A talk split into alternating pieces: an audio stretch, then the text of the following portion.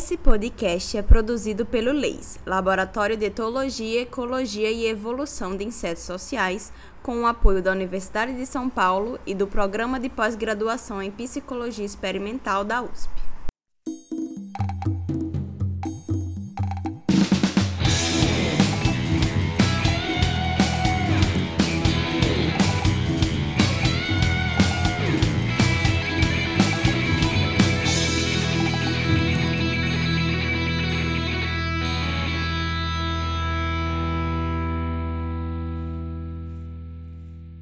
Saudações, ouvintes! Esse é mais um episódio do Atiçando Formigueiro. Eu sou a Duda e hoje falaremos sobre museus e a curadoria de coleções de insetos, de formigas, abelhas e tudo mais que a gente fala aqui no podcast. E para tratar desse tema, eu trouxe duas convidadas muito especiais, a Mônica e a Gabriela, e eu vou pedir para elas se apresentarem para vocês. Boa tarde, é... meu nome é Gabriela Procopio Camacho, eu sou professora da Universidade de São Paulo e curadora da coleção de Menóptera do Museu de Zoologia da USP. E só um pouquinho, né, da minha história, eu sou um pouco nômade, eu fiz a minha graduação em biologia na UFO em Uberlândia, mestrado em entomologia na UFV e doutorado em entomologia na UFPR. E também trabalhei como pesquisadora de doutorado e pós-doutorado no Smithsonian e na é, North Carolina State University e na California Academy of Sciences nos Estados Unidos e no Museu de História Natural de Berlim, na Alemanha. E eu trabalho fazendo pesquisa em taxonomia, sistemática e filogenômica de formigas. É, dou aulas para graduação e para pós, oriento, supervisiono outros pesquisadores também, faço atividades de extensão, palestra, participo de bancas, entre outras coisas. E super importante, também faço a curadoria da coleção, com a ajuda dos membros do laboratório de Menoptera. E essa é a parte mais cru crucial do nosso trabalho, né? Que sem a coleção, nenhuma das outras coisas podem ser feitas. Então, e é sobre isso que a gente vai falar hoje. Vou me apresentar então agora. Bom, eu sou a Mônica. É, atualmente eu sou pós-doc aí onde a Gabriela é curadora hoje em dia, no, laboratório de Menoptera da, da, do Museu de Zoologia da USP.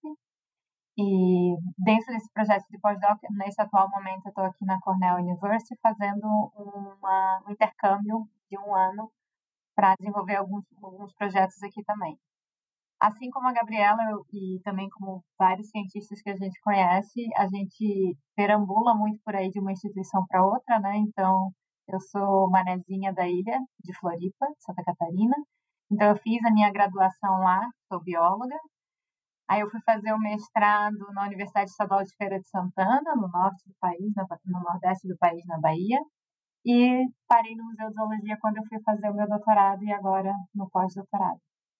É, quando eu iniciei meus trabalhos com formigas, os primeiros trabalhos foram com ecologia, mas no, no final do mestrado eu já tinha muita certeza que eu queria trabalhar com taxonomia, eu adorava coleção, eu, eu adoro organizar as coisas, então acho que quem gosta de organizar as coisas gosta de coleção e taxonomia, né? Que botar cada coisa numa, numa caixinha. Então, eu também faço é, muitas das atividades que a Gabi falou e descreveu para ela. E eu tenho estado no Museu de Zoologia desde 2013, quando eu comecei o meu, meu pós-doutorado, meu doutorado lá, e agora sigo no pós-doutorado. Legal. E o Museu de Zoologia da USP é uma referência né, na área para para esse tipo de, de, de coisa, de ter coleções, coleções muito completas, né? Bem legal que vocês estejam aqui para falar um pouquinho disso. Sim, o museu é, é uma instituição bem antiga, né? Mônica me corrija se eu falar alguma bobagem, mas o museu existe, é, a coleção do museu existe desde 1939, né? Mas foi mudada para esse prédio aqui nos anos 60, eu acho. E e desde então, né, a gente tem coleções de diversos tipos de organismos dentro do museu sendo preservadas durante todo esse tempo e estão disponíveis para o público vir visitar, né, na exposição, mas também fundamentam muita pesquisa que é feita aqui dentro do museu, que às vezes muita gente não sabe, né? Então, o museu realmente é um centro de, de pesquisa e de coleções, de, de de agrupamento de acervos no Brasil, com certeza. É, eu acho que a, a história da, dos museus e das coleções é muito legal, né? O nosso primeiro museu do, do Brasil foi o Museu Nacional do Rio de Janeiro. E eu acho que um pouquinho impulsionado pela criação, já na época não mais como museu é, real ou museu imperial, uh, ou museu nacional depois, né? Que a mesma instituição passou a ter vários nomes. E no Museu de Zoologia aconteceu a mesma coisa.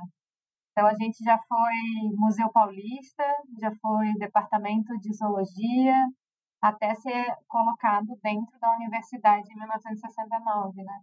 Eu acho que o prédio aí onde eu ocupo agora, Gabi, acho que a gente começou a usar em 41, se eu não me engano. Então, há bastante tempo a gente já está nesse prédio aí no, no bairro Ipiranga, na Avenida Nazaré. Mas a coleção em si, ela começou, a primeira, a origem dela, né, o Museu do Zoo, ele começou com um acervo da Comissão Geográfica e Geológica uh, da província de São Paulo. Então, na realidade, ela tem dois começos. Tem esse começo que é desse acervo, e também, em paralelo, tinha um coronel chamado Coronel Joaquim Sertório, que ele também tinha uma coleção particular. E essa coleção dele tinha muito, muitos itens de zoologia, de arqueologia, mineralogia. Em determinado momento, essa, essa coleção dele foi adquirida por alguém que era o Mairi, esqueci o primeiro nome dele, que é um político da época e também foi um, um banqueiro importante aí para São Paulo, aqui em São Paulo. E ele comprou essa coleção e doou para o governo de São Paulo. E aí o governo de São Paulo começou a unir com outras coleções, né? Com esse acervo da Comissão Geográfica e Geológica, com um acervo que já tinha no Museu Provincial. Isso começa em 1866, assim, a história. Então, é longa a história das coleções. Ai, que massa. Mas eu queria saber um pouco mais do que a Gabi falou dessa questão do que está atrás do, dos bastidores do museu, né? Como é que é o dia a dia de vocês? Como é que são esse contato com os pesquisadores, todas essas organizações e também o que é que entra na exibição? É, como são feitas essas escolhas, né? E esses trabalhos em várias frentes diferentes. É, isso é um assunto bem legal, né? Porque eu acho que o museu sendo uma instituição é, de parte da Universidade de São Paulo, mas é um museu, né? Então, quando o pessoal conhece o Museu de Zoologia, vem visitar, visita a exposição, vê o que está ali, né, sendo disponível para o público. Existem tours guiados, né, dentro do museu para escolas, por exemplo, e com um fim educativo. E sempre tem essa essa dúvida, né, do que que a gente faz, até dentro da própria universidade é, da própria USP, nós professores do Museu de Zoologia, existe uma dúvida até dentro da universidade se a gente é professor da mesma forma que todo mundo é também. É o mesmo trabalho, né? Mesmo, mesmo cargo de professor, os professores daqui têm com as outras pessoas, só que a gente tem o adicional da curadoria da coleção, né? Então, na verdade, a parte que é vista do museu, né, pelo público, é o 1% do que geralmente está aqui. E as coleções elas englobam né, diversos tipos de, de material que tem diversas funções. Às vezes um material é, entra aqui na coleção por coletas científicas, que eles têm o objetivo de informar é, pesquisas que estão sendo feitas dentro do museu, né? Então, os, os animais são coletados com um objetivo específico de fazer pesquisa com eles. É, às vezes a gente recebe um material que é de doação ou que foi é, resgatado né, de algum lugar. É, animais que foram atropelados, por exemplo, na estrada, que acabam vindo parar no museu e que, por não ter informações mais específicas de coleta, ou às vezes animais que morreram em zoológicos, por exemplo, que não têm uso científico, eles podem ter um uso didático, por exemplo, né, para ensinar os alunos sobre as características dos organismos, ou podem ter a função da exposição, né, que é de informar o público que vem visitar a coleção. Mas o nosso dia a dia aqui, dentro do museu, é de fazer pesquisa, né? É, no, no nosso laboratório aqui, com a nossa coleção, a gente trabalha com ela fazendo pesquisa, né? O setor que trabalha com a exposição do museu é um setor diferente do nosso, né? Então não não tem nada que a gente faz dentro do laboratório que vai parar lá na exposição, infelizmente. é, não, não infelizmente, né? Na verdade é assim que funciona o, a forma que a gente trabalha. Mas o que a gente faz aqui é pesquisa, né? O nosso dia a dia é receber o material, preparar ele, cuidar para que ele esteja bem, bem, bem cuidado, para que ele não fungue, para que ele não seja alvo de pragas, é, que ele esteja catalogado de uma forma é, que seja disponível para outros pesquisadores que queiram examinar o material e respondendo perguntas científicas através dele. Complementando um pouco o que a Gabi disse, é, tem uma equipe responsável por organizar as novas exposições de longa duração, né? Mas eu lembro que quando a gente estava fazendo, discutindo sobre essa última que está montada aí, que é dela biodiversidade, conhecer para preservar, é, todo o setor do museu tinha alguém responsável por estar dentro da equipe também. Então, a gente, eu estava como participando como representante dos estudantes na época, estava fazendo o, o doutorado aí. Então, era, foram meses, se não me engano, foram oito meses de reuniões para pensar qual, qual seria o tema a ser explorado, dentro desse tema, o que, que a gente poderia colocar dentro de cada sessão, entomologia, malaco, masto, herpeto, é, ictiologia, o que, que a gente podia pôr, né? o que, que a gente podia exibir. É, eu acho que uma das coisas também mais legais dessa, dessa última exposição de longa duração que está aí é que existe uma sala da, que eles chamaram da Sala das Descobertas, que é um lugar que tem um monte de mesa, tem um monte de estante com um monte de exemplares fixados.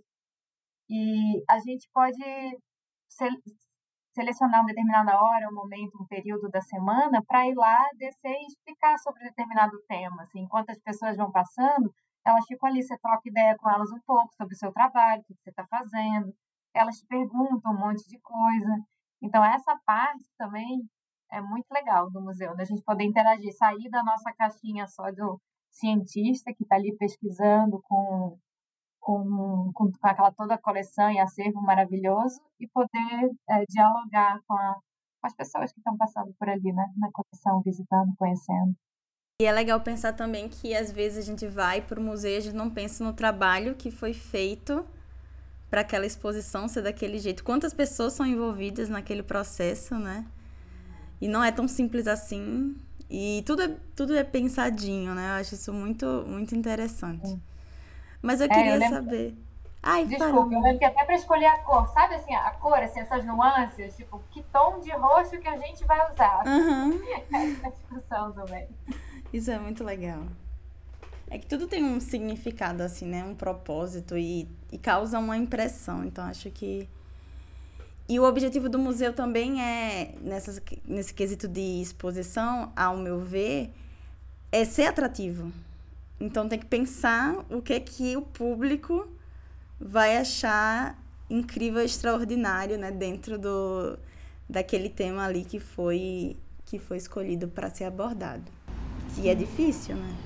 E, e, e, de todas as idades, né? Porque a gente recebe ah, crianças pequenininhas aqui que vêm com a turma da escola, até pessoas da terceira idade que estão né, conhecendo o Museu de História Natural pela primeira vez. Então você tem que ter é, formas de chamar a atenção de todo mundo ao mesmo tempo, né? Então é um desafio, assim. O pessoal que trabalha, né, na parte da, da extensão e da divulgação da exposição do museu tem um trabalho muito bonito, assim, de, de realmente fazer com que essa informação seja passada de uma forma interessante, né, e simples o suficiente para as pessoas poderem sair daqui, tipo, poxa, que legal, né, que, que bacana que é a nossa diversidade, que são os animais, né, tirar aquela, aquele estigma do medo do, do bicho é, grande ou nojo de inseto, ou, né, aquelas impressões que a gente tem quando a gente não conhece as coisas tão bem. Muito bom. Eu queria saber também um pouco como que o material chega no museu. Ele vem através de outros pesquisadores, então existe uma rede de colaboração? Ou vocês também podem ir a campo e fazer alguma coleta? Como é que isso funciona? Se existe um intercâmbio assim entre museus de troca de material, como é que como é que acontece para esse material chegar no museu e como é que são as etapas que ele precisa passar, né, até ele estar tá pronto para ser consultado e tudo mais? Primeiro, a gente tem que entender que no começo a, era mais o material chegava no museu. Lá eu estou falando quando a gente começou as coleções, né? O material chegava, porque tudo era muito diferente, tudo era muito novidade, e quem tinha essas coleções particulares, ou que a gente chamava de gabinete de curiosidade, queria ter as coisas mais diversas para poder impressionar as pessoas que iriam ver essa coleção particular. Então, depois que a gente conseguiu reunir essas doações de coleções particulares, a gente começou a trabalhar em como preservar esse material, como salvaguardar. E na nossa coleção, da coleção de Himenóptera, a gente, aí no Museu de Zoologia, a gente passou a ter um curador, não vou lembrar a data específica, mas aí essa pessoa que era a primeira curadora do, do, primeiro diretor do Museu de Zoologia, ele tinha um caráter muito científico. Então, o Museu de Zoologia passou a ter naturalistas viajantes que iam para campo coletar.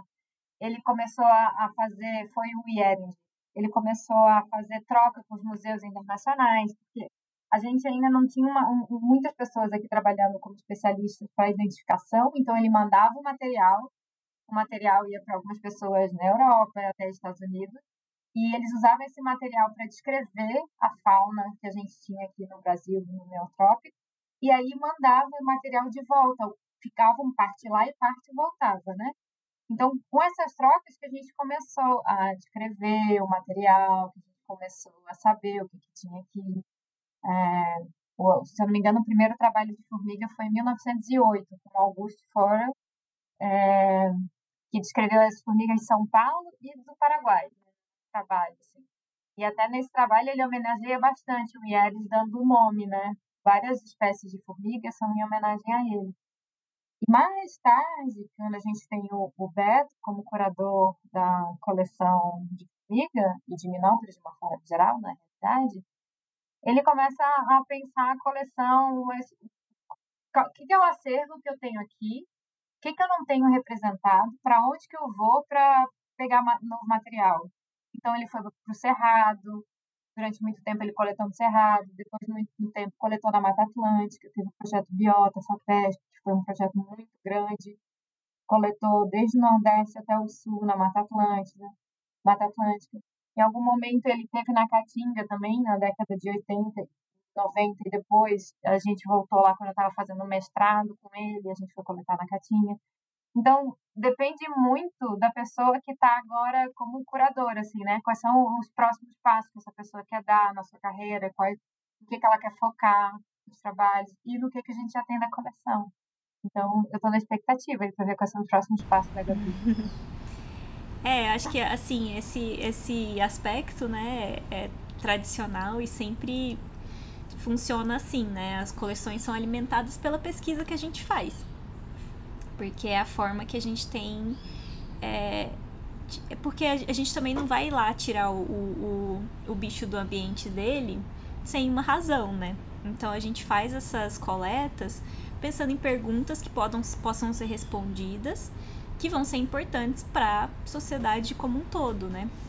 E aí a gente, o material entra na coleção através dessas coletas, desses projetos, como a Mônica disse é, que às vezes se preocupam também com preencher né, esses vazios, que a gente não conhece a fauna de um local, talvez seja importante conhecer, porque se a gente não tem nada de lá, a gente vai perder essa informação se essa, se essa localidade for perdida, né? Então a gente focar nesses, nesses, nessas lacunas de conhecimento.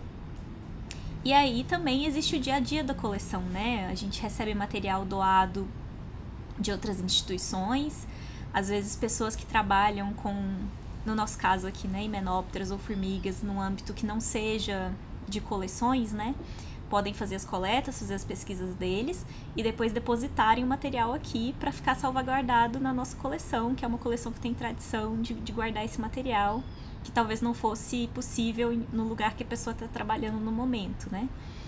É, às vezes a gente faz troca de material também, material que a gente tem aqui em excesso, que pode ser interessante para uma coleção lá no norte do país, e a gente troca com eles por representantes que eles tenham lá e a gente não tem aqui.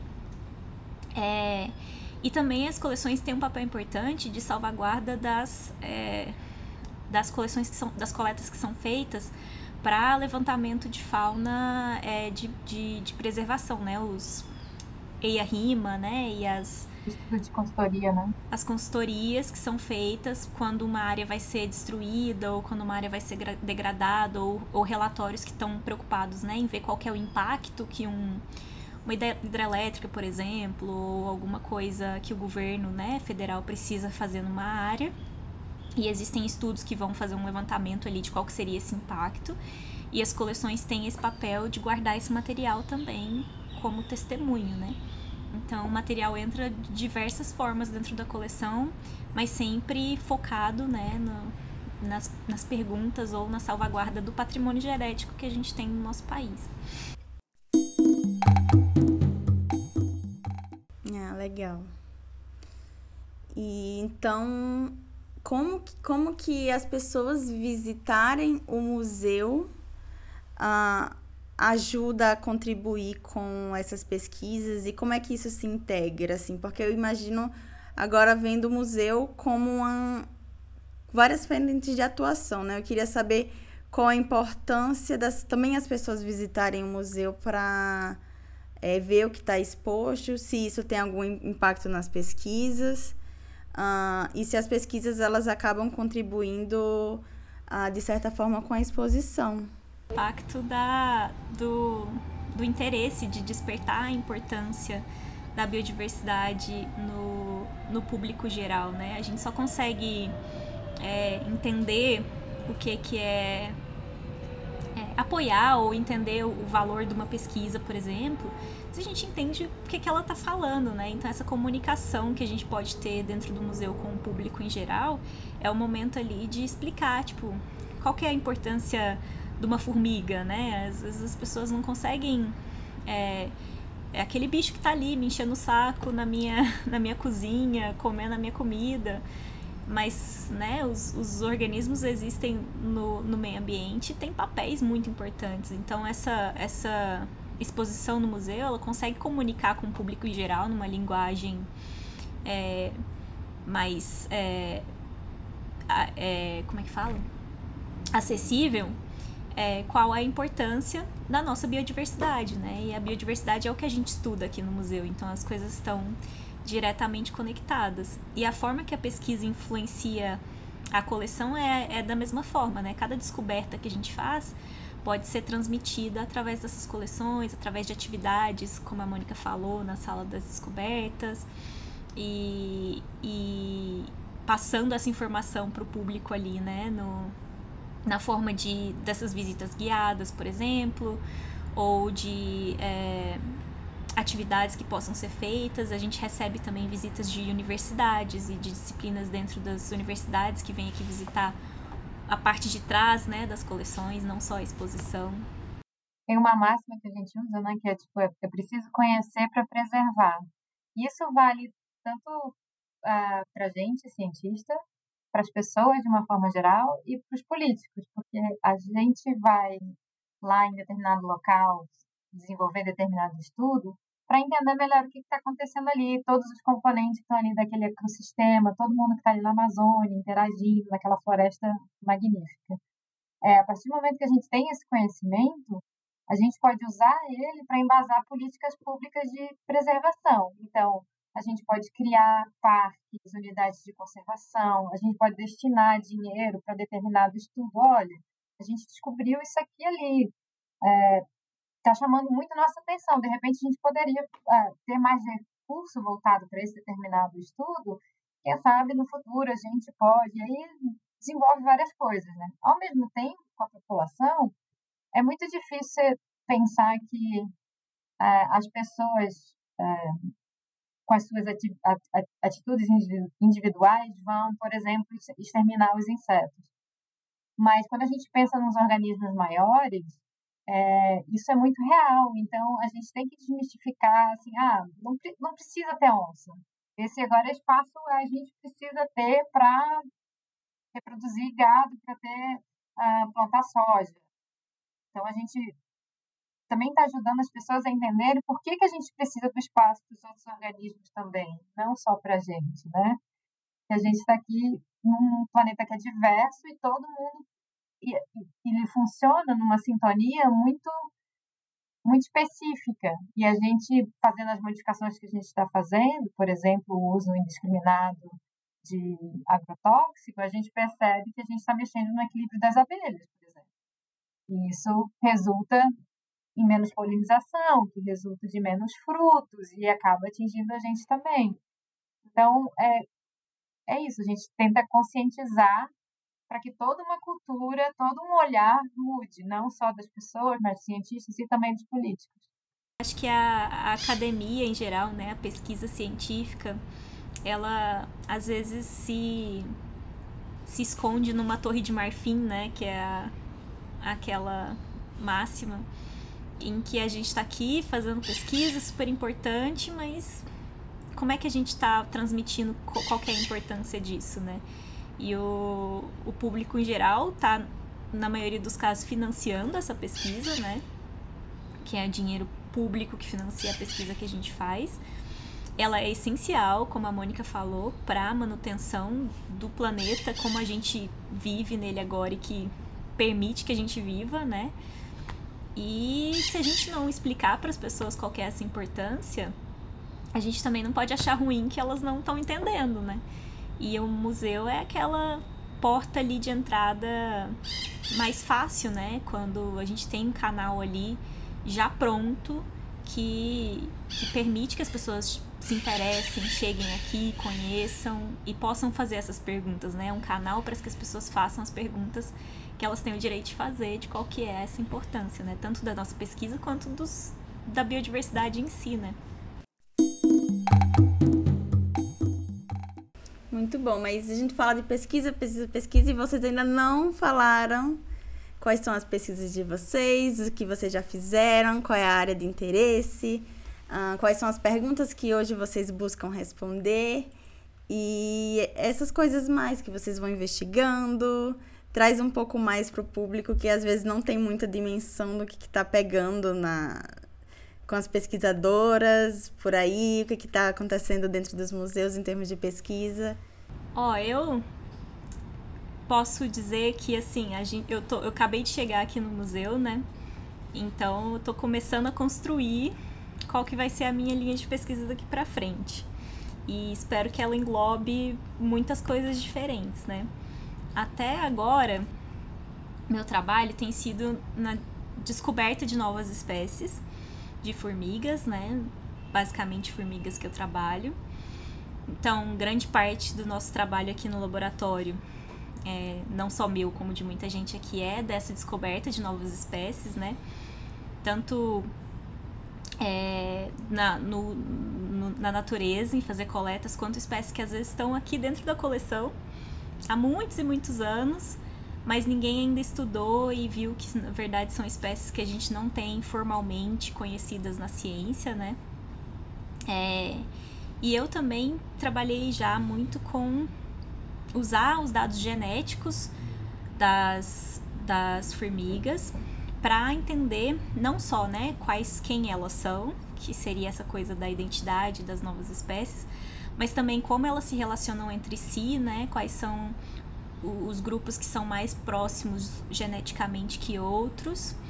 E com isso a gente consegue entender coisas como, por exemplo, de onde surgiram, né? Quais são os centros de origem de diferentes grupos de formigas, quais são os ambientes que são mais é, propícios para certos grupos e não para outros, como que essas comunidades, né, no, de formigas se se interagem e evoluíram é, ao longo do tempo em lugares diferentes. Então eu fiz pesquisas com isso com formigas aqui do Brasil, na região neotropical, né, que aqui é a América Central e América do Sul, e o sul da América do Norte também.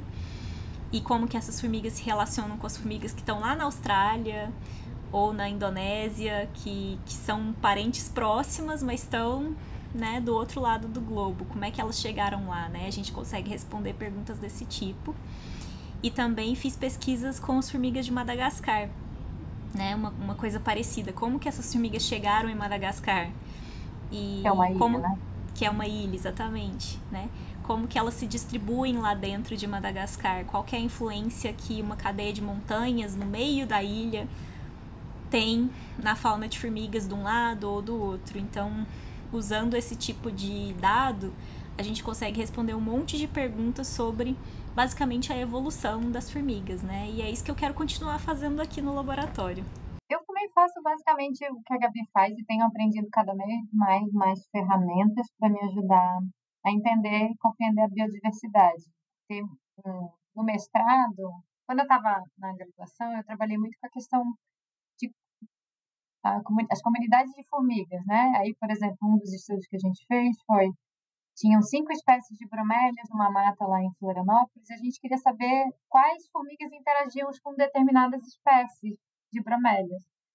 É, e a partir daí, a gente entender né, se, se o ciclo da formiga está ligado com o ciclo da bromélia, ou se a formiga é uma coisa mais generalista, se ela está ali na bromélia só pegando os recursos e voltando para o ninho, se ela faz ninho dentro da bromélia, se ela faz ninho dentro da bromélia, onde que ela faz, bromélias que estão mais no chão, ela faz ninhos mais internamente ou mais externamente?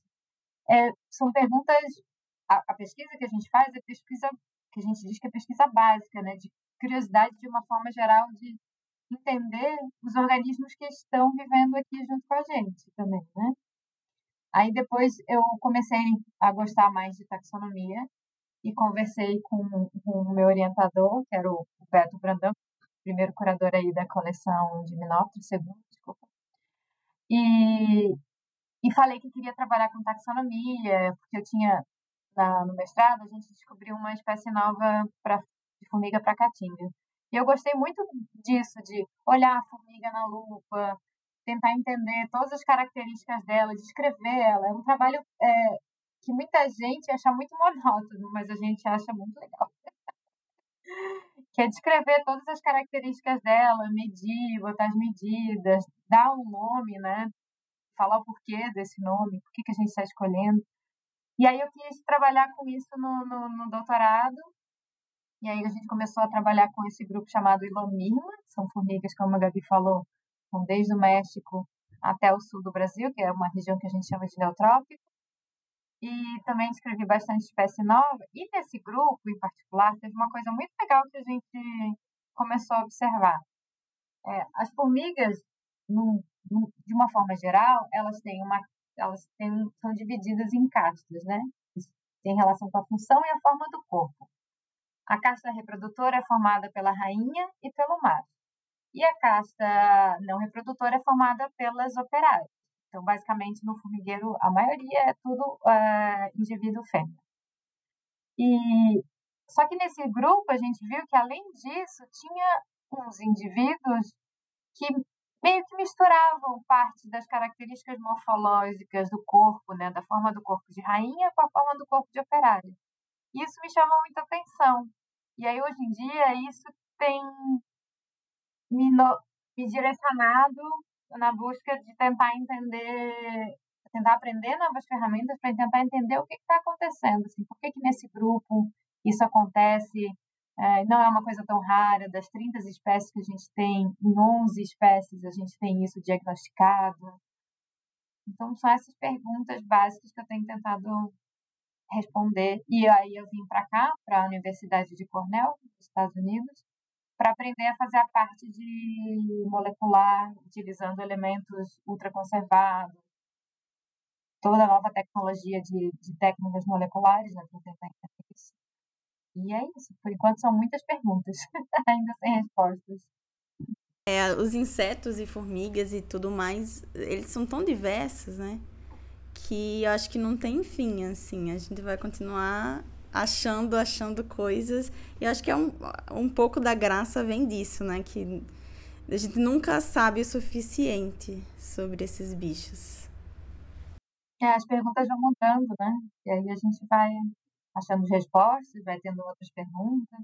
E é uma diversidade muito grande, né? Não sei se o ouvinte é, já sabe, mas a gente tem cerca de 15 mil espécies diferentes de formigas descritas no mundo. E, mas é, isso é que a gente já tem, mas a gente imagina que tenha muito mais, né? Então imagina saber o que cada uma faz, a curiosidade, como cada uma vive, como que é o ninho, por que, que essa prefere morar aqui, construir o ninho desse jeito e a outra prefere de outro jeito. Muita, muita pergunta. E elas são muito diferentes também, né? Eu acho que no, no, público em geral tem aquela visão das formigas pretas, as formigas amarelas, as formigas vermelhas. E quando a gente olha de perto, né, a gente vai ver que existe uma, uma diferença, assim, na forma delas, na, no jeito que elas vivem, né? Tem formigas que são vegetarianas, formigas que são predadoras, carnívoras, formigas que colhe, coletam lixo, formigas que fazem agricultura, formigas que fazem pecuária de outros insetos. E, e, e é muita, muita, muita coisa diferente para estudar, né? Tem muita pergunta legal para fazer.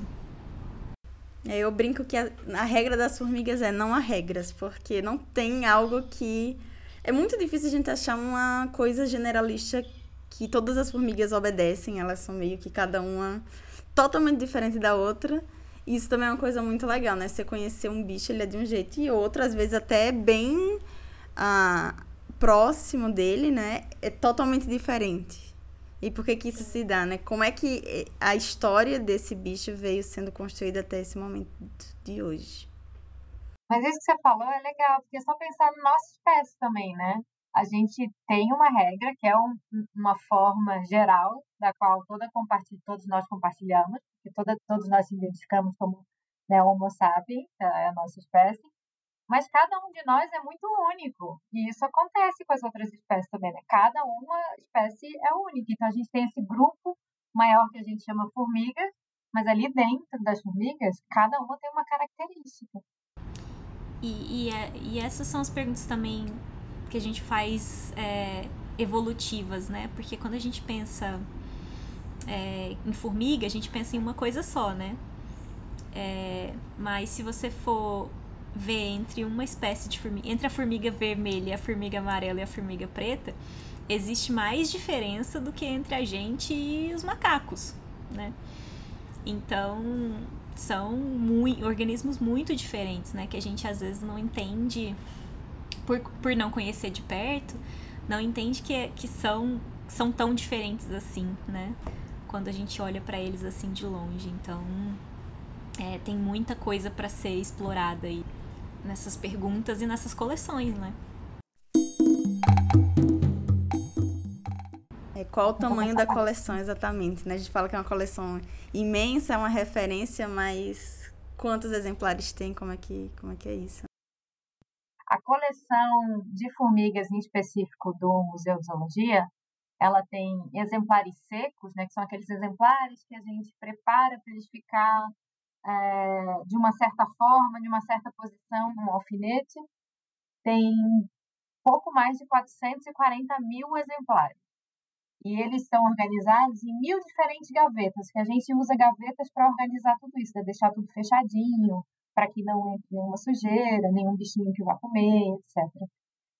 E aí, fora essa parte seca, a gente tem a, a gente tem a parte úmida que a gente chama, né, que são os exemplares que ficam organizados dentro de um líquido preservante. A maioria das vezes a gente usa esse líquido é o álcool, álcool 90%, entre 80 e 90%.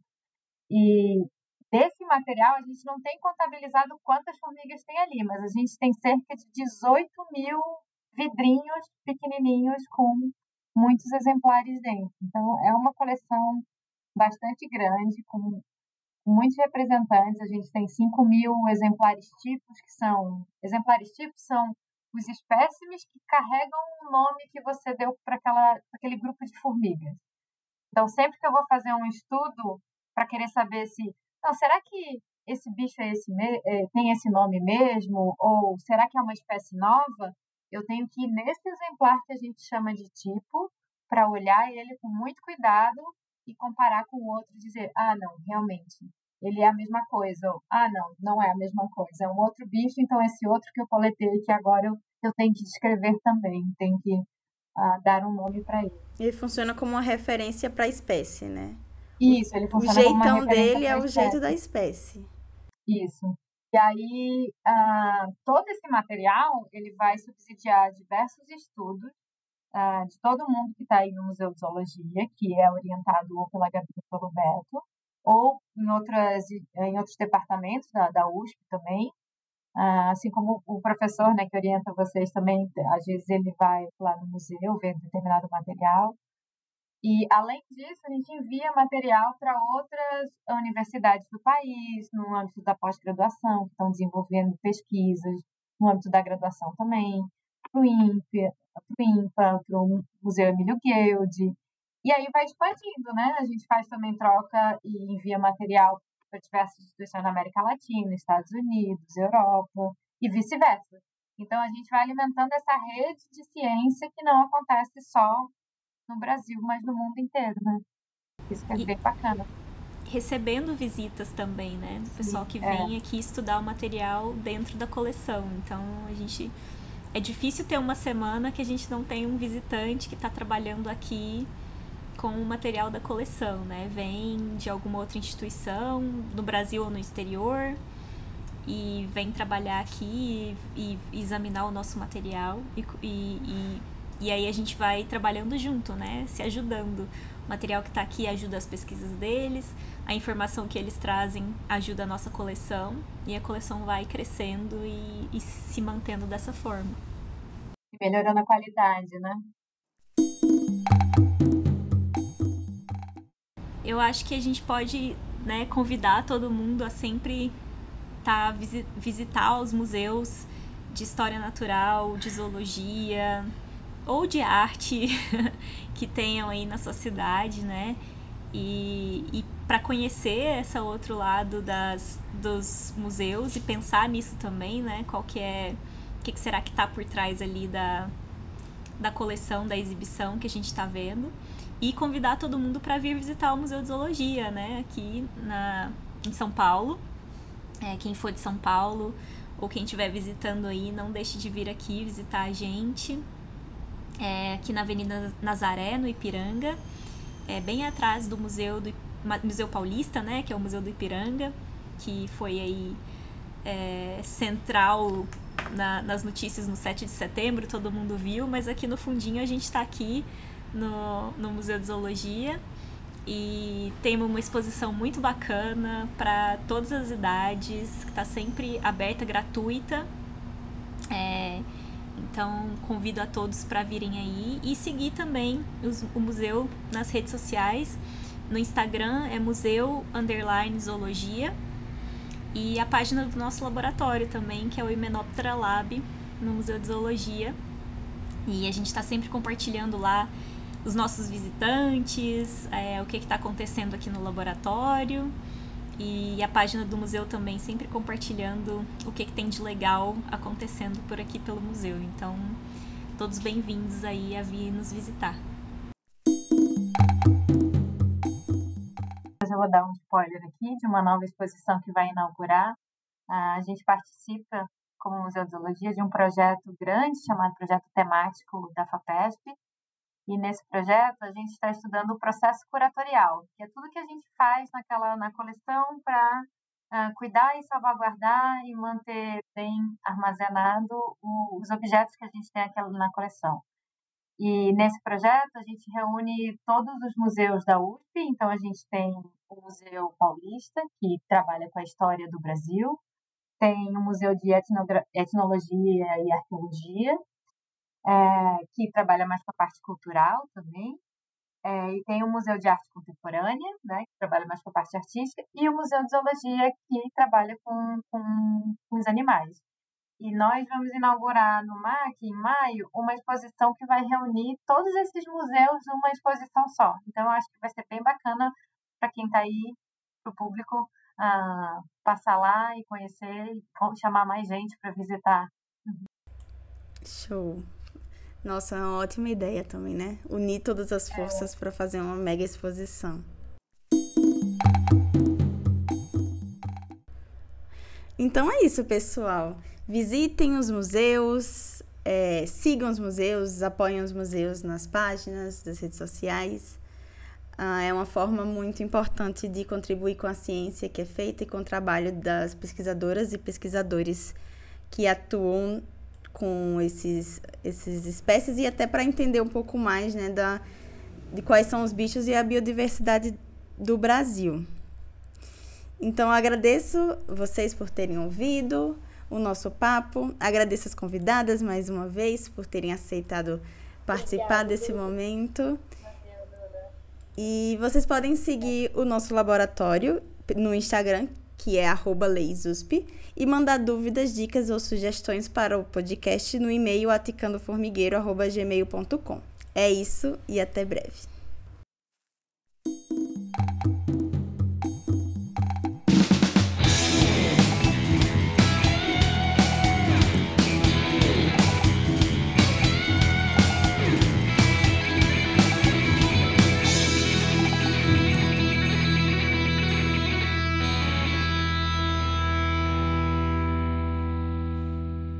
Atição do Formigueiro é apresentado por mim, Maria Eduarda de Lima Vieira, é editado por Jefferson Almeida e tem trilha sonora de Lário Povas de Lima.